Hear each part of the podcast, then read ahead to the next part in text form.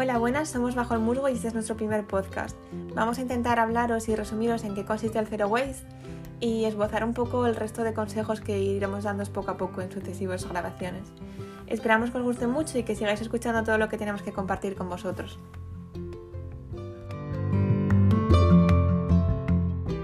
Vale, a ver, el Zero Waste se... El significado completo es cero residuos, es la traducción literal. Y para mí es un estilo de vida que se trata de intentar consumir lo menos posible, porque va asociado como al minimalismo y al consumismo y demás, y hace que intentar generar el menor residuo posible, la menor basura posible, tanto como plástico sobre todo, porque es lo que más contamina, como cartón, vidrio, etcétera. Que ahí te hace elegir otras cosas, pero lo primero, lo primero, eso, que no, que no vengan envueltos en plástico sobre todo. Vaya, que por resumir, la idea principal sería intentar consumir cosas que no vengan empaquetadas, comprar las cosas a granel como se hacía antiguamente y aunque sí que es verdad que hay materiales que son menos perjudiciales que otros, lo mejor es siempre tener nuestros propios dispositivos de bolsas de tela reutilizables y una serie de, de inventos que realmente no son inventos porque es lo que se utilizaba antiguamente, simplemente ahora se está volviendo a retomar.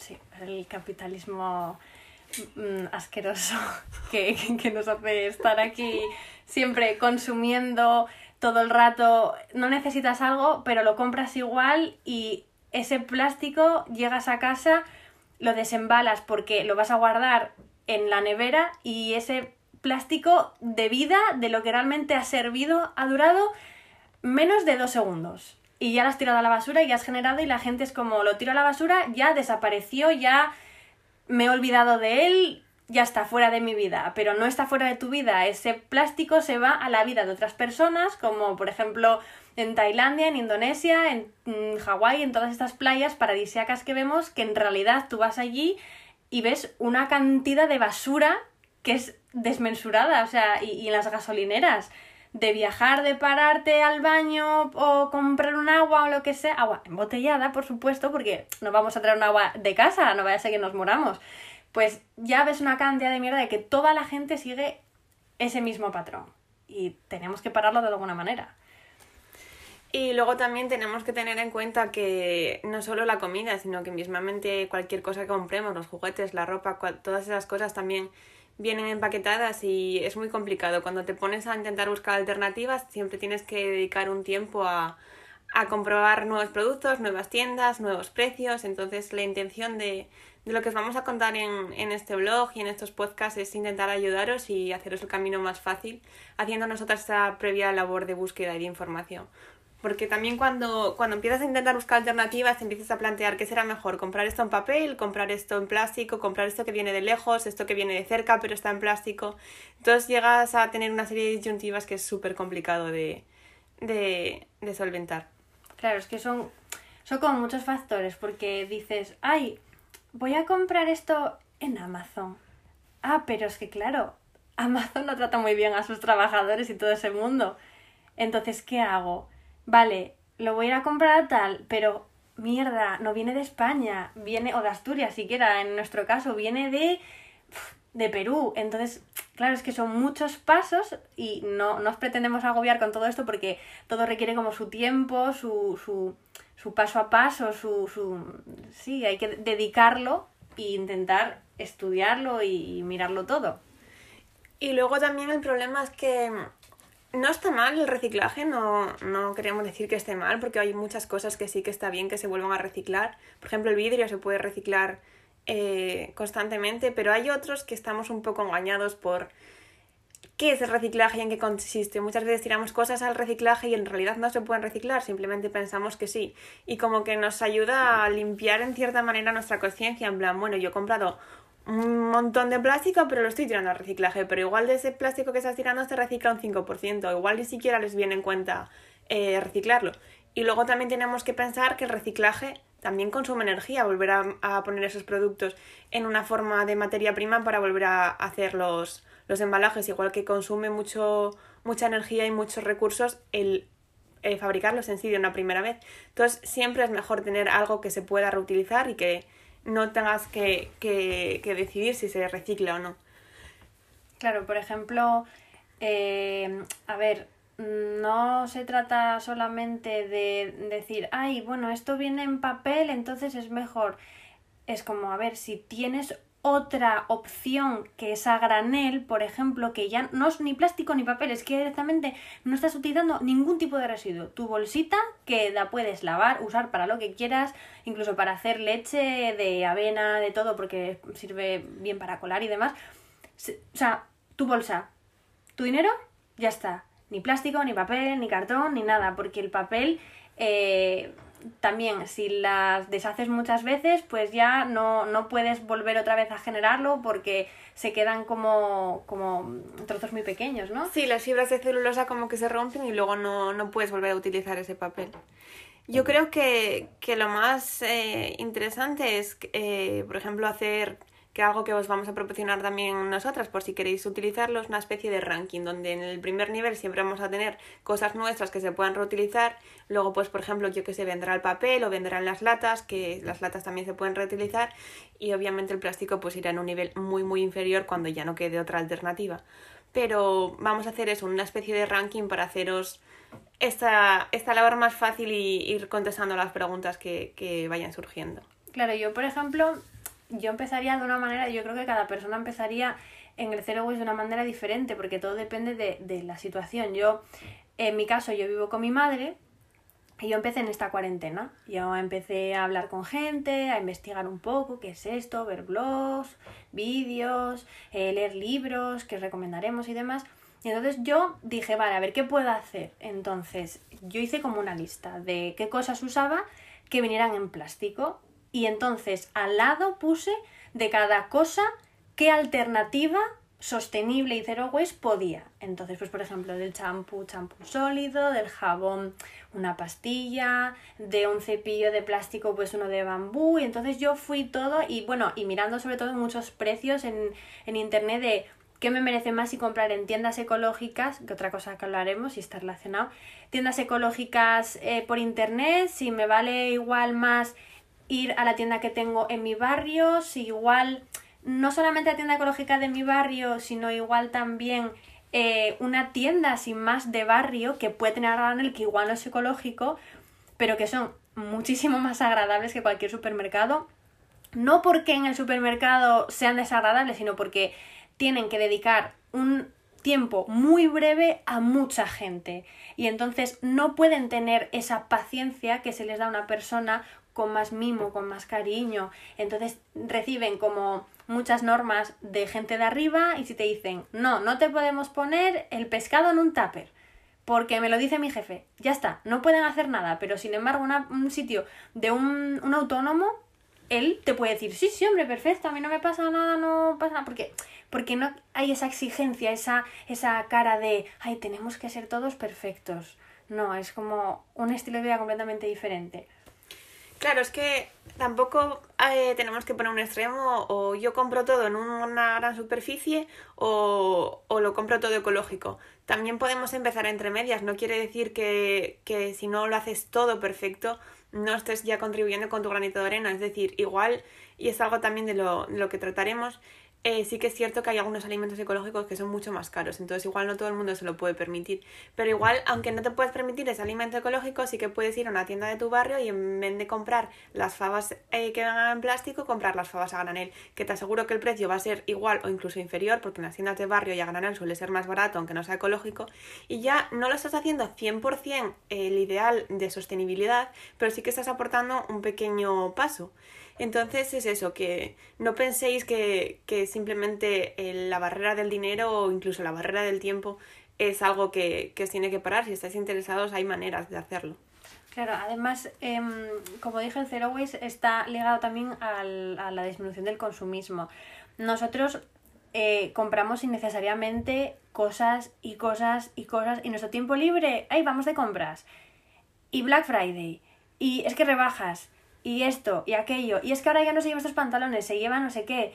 Y entonces, en vez de buscar otros sitios, otras redes, incluso hacer intercambios de ropa con tus amigas, porque igual tenéis algo en común que dices, pues mira, eso que tú no quieres a mí me mola, y esto te puede molar a ti, o cosas así, el trueque, que son cosas de la Edad Media.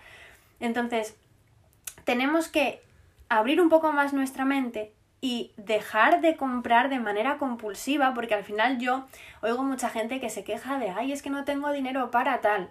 No tienes dinero porque ayer te compraste mm, un jersey y dos pantalones cuando en tu armario tienes 40 mm, y luego me estás diciendo que para unas fabas que vienen en bote de cristal o que puedas comprar a granel es que porque sea pues yo qué sé, 60 céntimos más caro ya para ti es como, hostia, pero, pero, pero vamos a ver, si te has comprado un, por 14 euros unos pantalones que igual en Vinted tienes unos muy parecidos por 3 euros y están igual de baratos y de nuevos, o sea... Claro, es que como decía mi compañera, el Zero Waste está muy ligado con, con reducir el consumismo y con salirnos de esta burbuja del sistema capitalista, porque hay veces que simplemente haciendo un modelo de vida Zero Waste estamos reduciendo nuestro consumo, con lo cual estamos teniendo más dinero y ese dinero podemos decidir invertirlo en cosas que tengan más calidad, en cosas que ayuden al resto, que ayuden a pequeños eh, negocios, que ayuden al planeta con, con cultivos sostenibles, es decir, compramos menos pero compramos de mayor calidad. Por poner un ejemplo muy tonto, ¿qué será mejor? Comprarte cinco cascos que sabes que se te van a estropear a la semana y volver a comprar otros, que al final te acaba costando lo mismo que comprar unos buenos cascos. Y también en relación a esto de ahorrar dinero, eh, es también importante ver que poco a poco podemos ir aprendiendo a hacer nuestras propias cosas. Es decir, por ejemplo, crema corporal con aceite de coco, suavizante también con el aceite de coco, eh, cacao de labios, que es muy fácil de hacer, incluso pasta de dientes. Hay un montón de cosas que al final, si tenemos tiempo, obviamente, podemos aprender a hacer o podremos hacer gran cantidad si no tenemos suficiente tiempo como para andar haciendo todos los días y, y, también te ahorras mucho dinero porque al fin y al cabo son tus productos, igual que te ahorras dinero cosiendo tus propias bolsas para ir a la compra y cosiendo todo lo que tú necesites. Y ahí entra, o creo que sería bueno mencionar porque es muy importante, las 5 R's, que son como las normas del Zero Waste. Las normas del Zero Waste son 5, que serían rechazar, reducir, reusar, reciclar y luego ROT, que sería lo equivalente a compostar.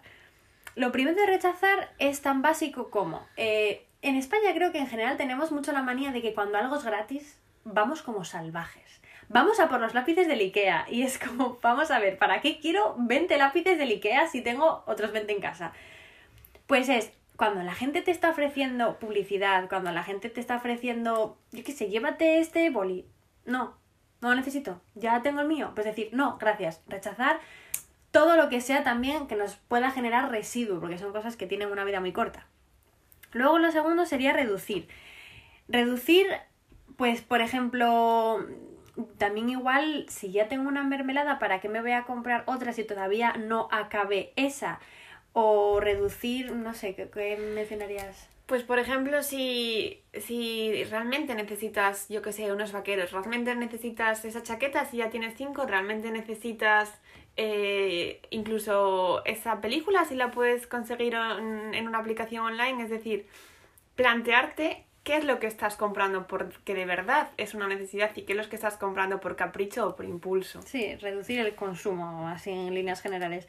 Luego el tercero sería reusar, que es pues básicamente, vamos a ver, tienes cosas en casa de ropa y igual pues yo muchas veces pienso, no es lo que está de moda, sino cómo lo llevas. Yo hay ropa que estoy usando de mi abuelo, de mi abuela, de la época de Mari Castaña, y todo es como lo lleves, porque igual ahora se lleva como unas botas martes, te pones unas botas que no tengan por qué ser las martes, pues son unas botas que tengas parecidas o lo que sea, y ya te clavas un modelazo. Hay que tener un poco de también de, de imaginación y de estilo y reusar todo lo que se tenga. Si ya tengo, pues lo mismo, con los lápices, con pinceles, con cosas. Yo recuerdo que cuando hacía anteriormente uñas de gel, mm, yo cogí y reutilizaba mis lápices que me había comprado.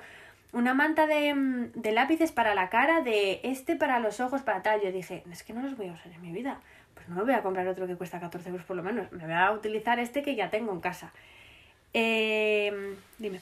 Y en relación con ese sentido también es importante que no por ser zero waste tenemos que comprar todo zero waste. Es decir, igual tenemos una botella muerta de risa en casa que también eh, sirve eh, de aluminio, de lo que sea, para llevar nuestro agua no tenemos por qué comprarnos el último modelo Zero Waste súper bonito.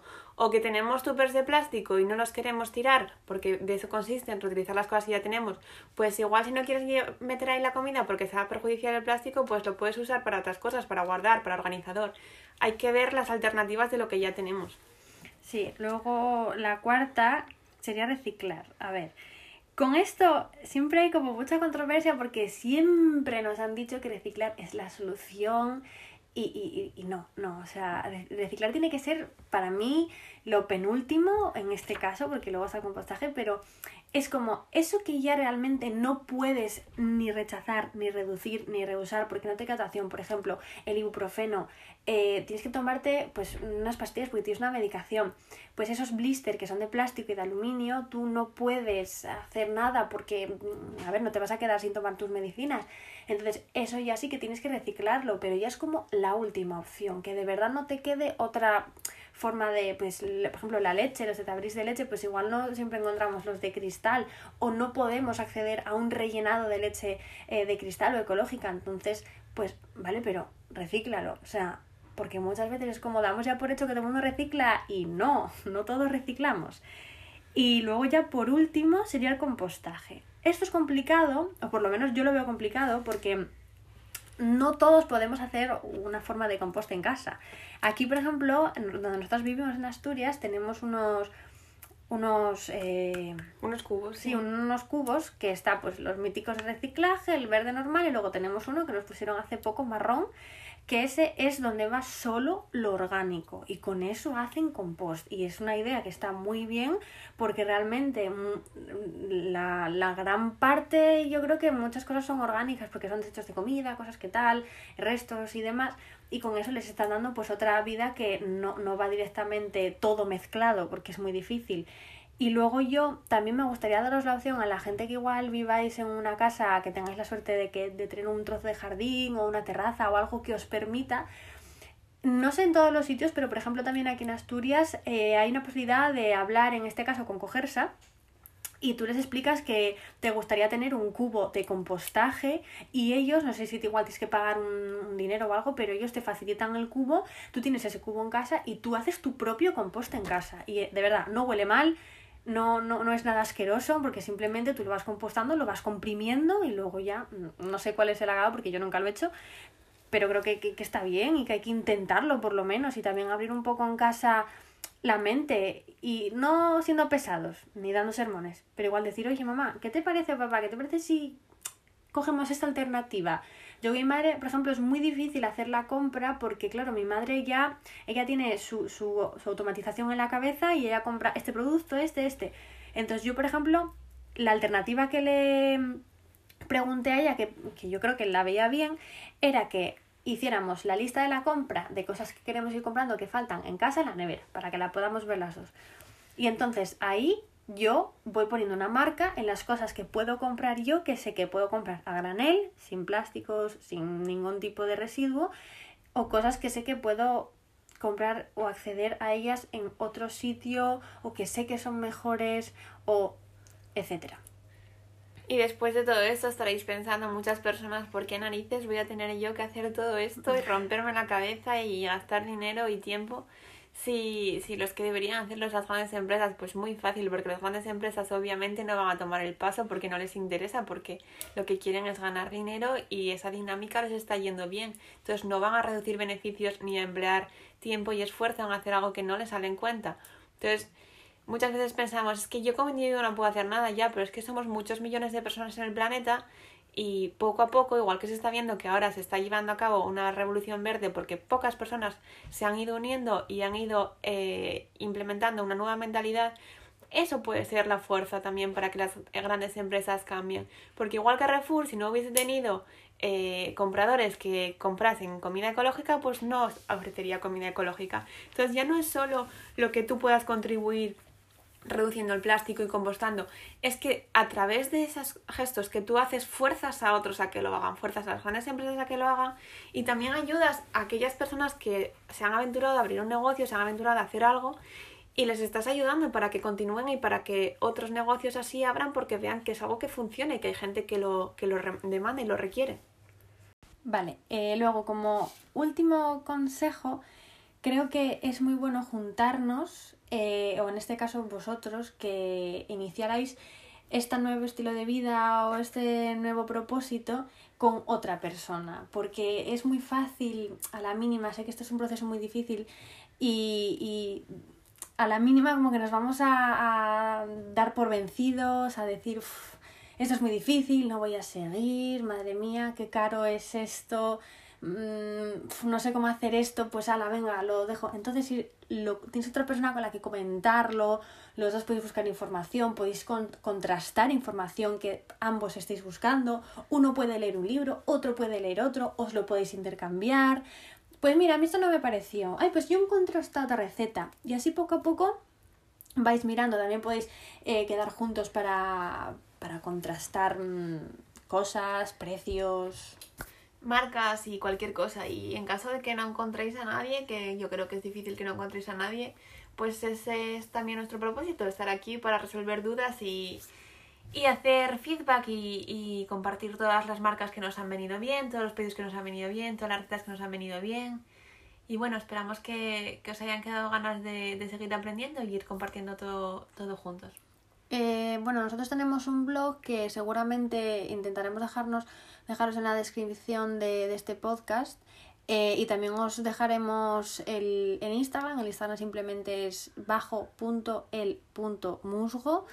Y ahí nos podéis escribir, podéis eh, hablarnos en cualquier momento sobre cualquier pregunta porque estaremos encantadas de poder resolveros cualquier eh, pregunta que, o cuestión que, que tengáis. Y si no es así, pues investigaremos y estudiaremos un poco para poder daros una, una respuesta y que todo se os haga muchísimo más ameno. Pues hasta luego. Hasta luego.